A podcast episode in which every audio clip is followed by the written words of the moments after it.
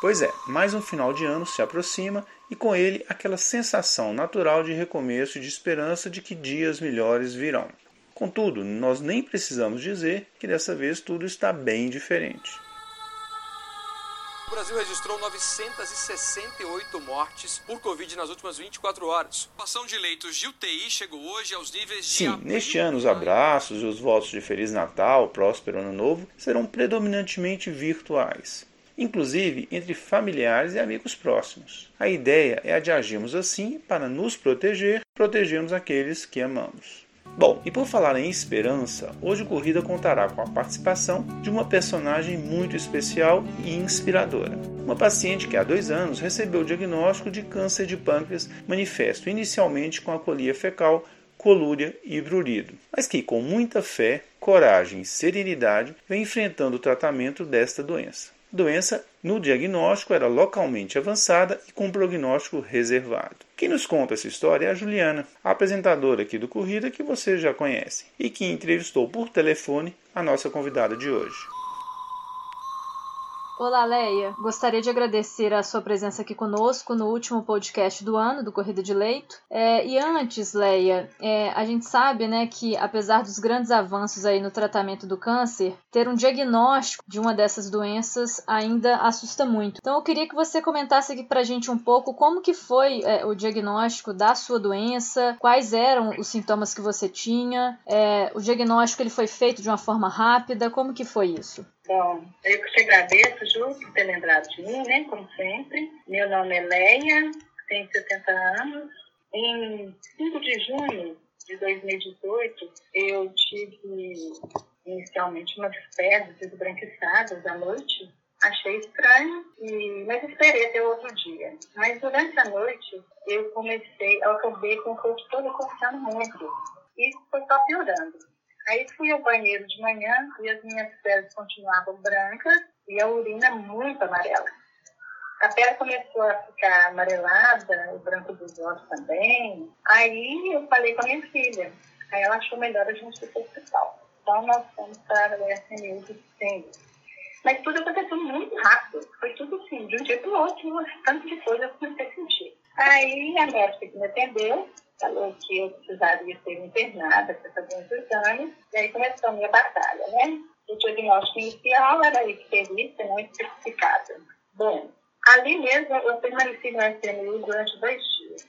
Alguns exames foram feitos domingo, dali eu ia para o hospital lá, fazer exame, voltava. E na tomografia foi detectado um pequeno nódulo de colédono distal. Não sei se estou falando certo, não. Tá certo, tá certo. Tá? Outros exames esclarecedores foram feitos e, assim, é, eu vou ler aqui o nome porque é complicado. Uhum. Econdoscopia com função, posteriormente o CPRE, com papilotomia e a biópsia do colédo tal, mais drenagem biliar, com próstata plástica, sem nenhuma definição. Uhum. Bom, devido à suspeita da, da, da neoplasia, né, eles decidiram, então, fazer a, uma cirurgia grande e essa cirurgia aconteceu no dia 4 de julho. Quer dizer, durante todo esse tempo, do dia 6 de junho até o dia 4, eu fiquei fazendo exames. Era exame todo dia, cada dia um, até que chegaram, então, a decisão da cirurgia grande. Então, foi mais é, ou menos 30 dias, né, Leia? Do início dos é, sintomas ao diagnóstico. É, 28 dias, né? Antes é. você não sentia nada? Sentia nada. Eu não tive emagrecimento, eu não tive perda de apetite, eu não tive nada, não sentia nada. O que me aconteceu é que eu tinha feito uma cirurgia de para tirar um cálculo renal é, um mês, uns dias antes, 15 dias antes, e, então era a única coisa que tinha acontecido, mas nada estranho. Aí foi feita a cirurgia por videolaparoscopia, né? Uhum. Que foram nove horas de cirurgia, e, mas estava tudo bem.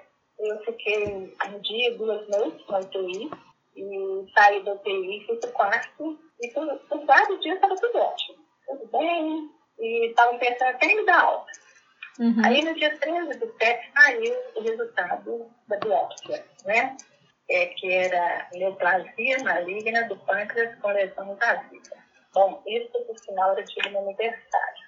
Mas aí quando foi no dia 15, eu tive uma dor à noite, por volta de seis horas, me deu uma dor como eu nunca tinha sentido na minha vida. Eu tenho uma resistência bem boa à dor, mas essa aí eu comecei a chorar e desesperar mesmo, porque estava uma dor horrível.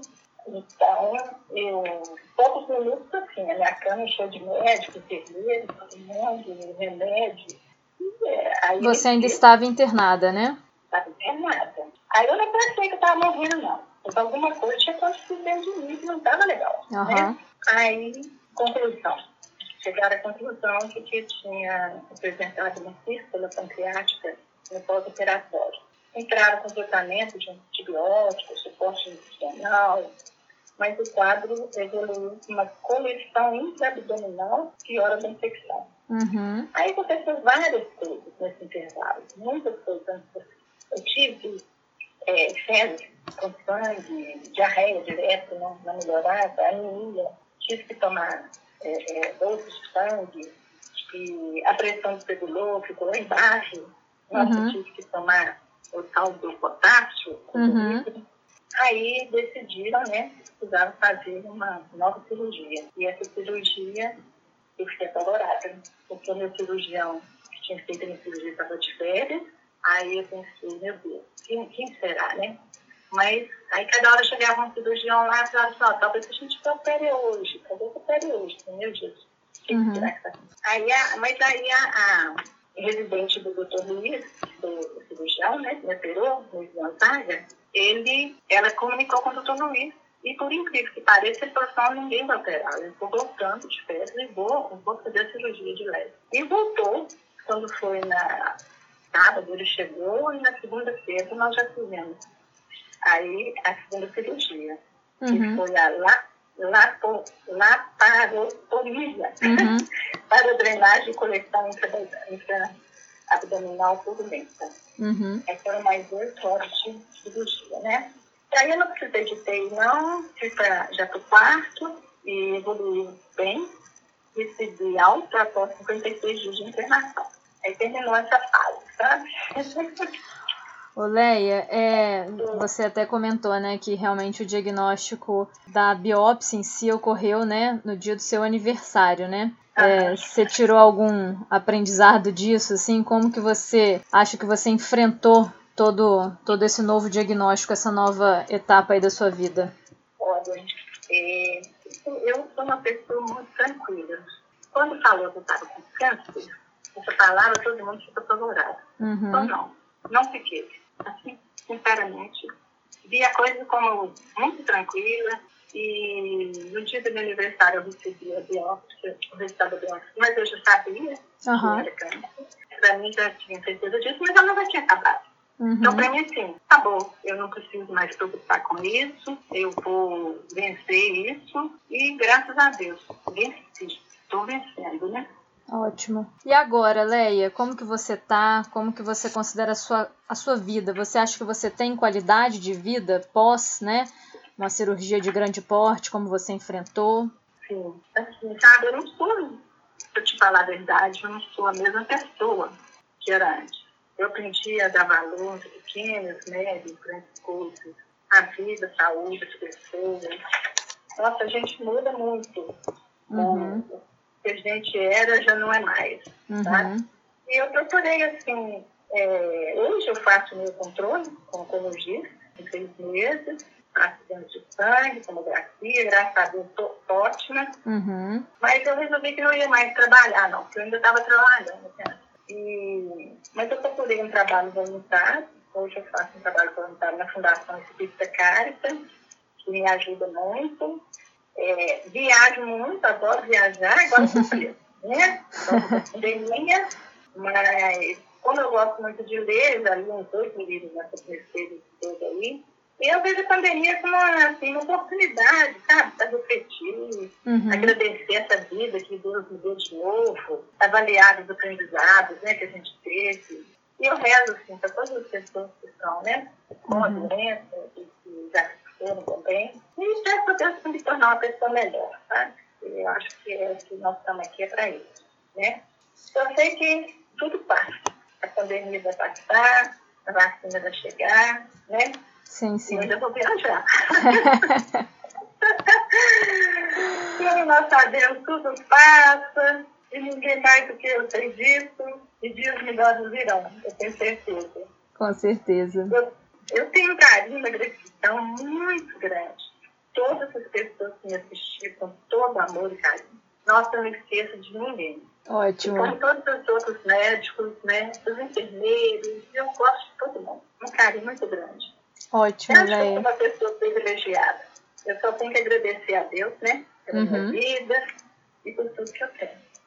Excelente. Eu agradeço aqui, em nome da equipe, a sua participação aqui conosco. Te desejo aí muitas viagens, né? Como você bem deseja. E muitos anos de vida ainda com muita qualidade, como você tem vivido. Eu quero deixar uma mensagem. Por favor, por favor. Eu quero que o dia Jesus, que ele renasça em nossos corações, né? E que apesar de todas as dificuldades que nós vivemos no ano de 2020, que nós acreditemos nos dias de amor, paz, cura para a humanidade, e muita harmonia. Um Feliz Natal para todos e gratidão à vida. Ótimo. Obrigada, Juliana. Eu que agradeço. Um grande abraço para você. Obrigada para você também. Então, para finalizar, deixamos na descrição do nosso programa um link de acesso a um texto do Jama recém-publicado com poemas que ilustram muito bem este ano de 2020. É isso, e não deixe de tomar a vacina contra a Covid-19 assim que ela estiver disponível para você. Até lá, proteja-se, proteja os seus. Se puder, fique em casa. Com roteiro e edição de Vandac Nobre, Juliana Vieira e Letícia Lopes e produção de Bernardo Levindo, este foi mais um Corrida de Leito, o podcast da Cura em. Agradecemos e esperamos tê-lo conosco novamente em breve, já em 2021. Até lá!